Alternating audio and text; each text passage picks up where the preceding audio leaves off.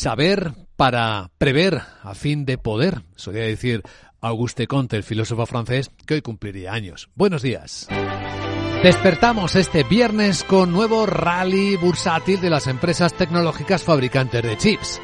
Qué buen impulso le dieron los resultados de TSMC, Taiwan Semiconductors, el líder mundial de los fabricantes de chips para la inteligencia artificial, pero sobre todo sus expectativas. Máximos históricos de Nvidia, máximos históricos para AMD, American Micro Devices. Tenemos un buen empuje, muy alentado por los comentarios de Davos, confiando en las grandes soluciones que traerá la inteligencia artificial junto con los enormes desafíos. Lo estamos recorriendo en Capital Radio en el despertar de este viernes decimonoveno día del mes de enero del año 2024 en el que entre las grandes novedades es que no ha escalado de momento más la tensión bélica después de las escaramuzas a uno y otro lado de la frontera cuando se bombardearon primero Irán a Pakistán y después Pakistán a Irán.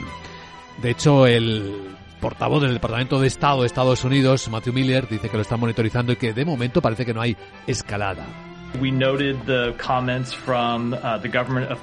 Dice que ha tomado nota de los comentarios del gobierno de Pakistán sobre la importancia de las relaciones de cooperación entre Pakistán e Irán, sus vecinos. Pensamos que fueron declaraciones productivas y útiles y ciertamente no hay necesidad de una escalada y pediríamos moderación a todas las partes en este caso. Tampoco parece que hay mayor escalada, aunque es verdad que los hutíes del Yemen en el Mar Rojo han vuelto a atacar a un barco estadounidense al que no alcanzaron cuando le lanzaron un misil, pero hay un elemento geopolítico de tensión.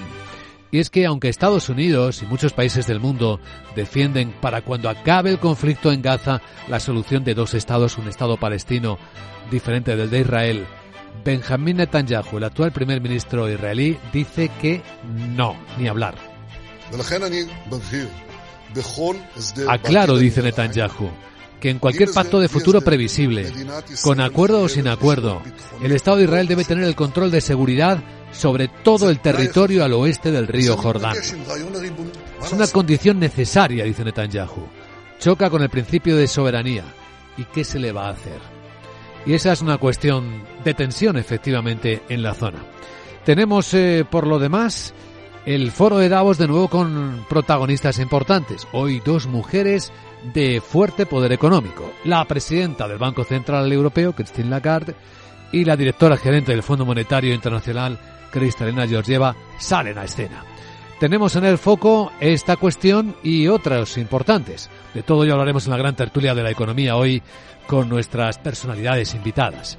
Con el vicedecano del IE University, Guillermo de Aro, con el especialista en analítica de datos, Kamal Romero, con el investigador de Economía Internacional, Antonio Sanabria. Pero antes, hoy tenemos entrevista exclusiva con la directora general de internacionalización de empresa del ICEX, del Instituto del Comercio Exterior Español, Elisa Carbonell, justo cuando se acaban de publicar los datos que muestran cómo las empresas españolas siguen siendo exportadoras competitivas y han alcanzado y rebasado los números de antes de la pandemia.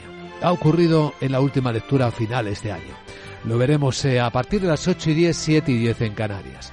Y con ellos llegaremos hasta la apertura de las bolsas europeas, que mantendrán el impulso y el empuje de las tecnológicas, allí donde coticen. Pero bueno, estamos viendo en las pantallas de CMC Markets Broker como el futuro europeo viene con una subida de cuatro décimas en 4.490 en positivo viene también el futuro del mercado americano, el SP, ahora mismo muy poquito, ¿eh? una décima, en 4.782.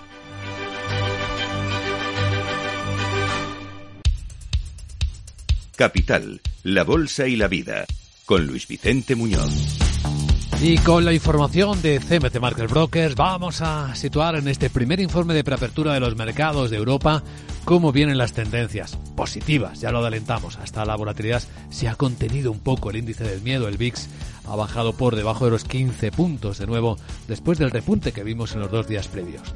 Tenemos un buen contexto en el que se van digiriendo las incertidumbres, las tensiones que han agitado los mercados en esta semana que estamos a punto de cerrar. Ahora mismo, los futuros del mercado europeo vienen apuntando a un comienzo de sesión suavemente alcista.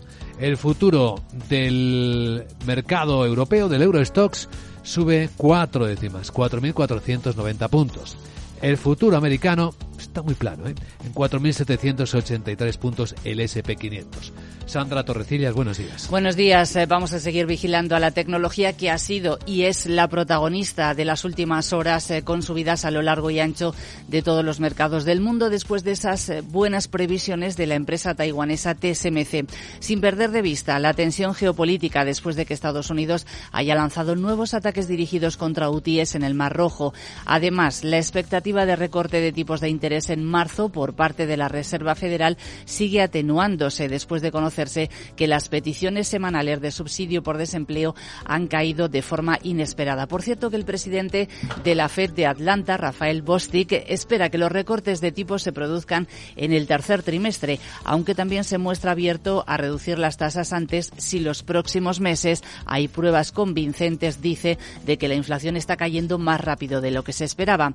Hoy en el foro de Davos vamos a volver a escuchar a la presidenta del Banco Central Europeo, Christine Lagarde, va a ser en un debate sobre perspectivas económicas globales. A ver qué dice la jefa del Banco Central Europeo. También se van a cotizar noticias que tenemos aquí delante, entre otras, a ver qué tal cae el nombramiento ya del nuevo CEO de, en el negocio de moda de una de las grandes firmas de lujo del mundo. El nuevo responsable ejecutivo de ese negocio de moda va a ser un veterano, Michael Burke, que lleva más de 40 años en el grupo y que ha dirigido varias de sus marcas más icónicas como Dior, Fendi, Bulgari o Louis Vuitton.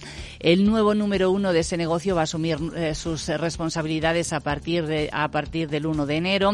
Eh, va a reemplazar a Sidney Toledano, que ha estado los últimos cinco años a las riendas de esta actividad y Burke se define a sí mismo como un apóstol del largo plazo, de la artesanía, de la creatividad y de la excelencia y que todo esto forma parte, dice, de la receta que piensa aplicar a las marcas para que sean más deseables y batir nuevos récords con Louis Vuitton. Como ustedes se imaginan, efectivamente estamos hablando de LVMH, del gigante del lujo y la moda.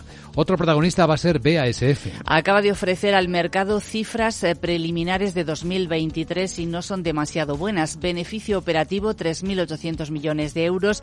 Dice que no cumple con las previsiones, cita menores márgenes en sus ventas.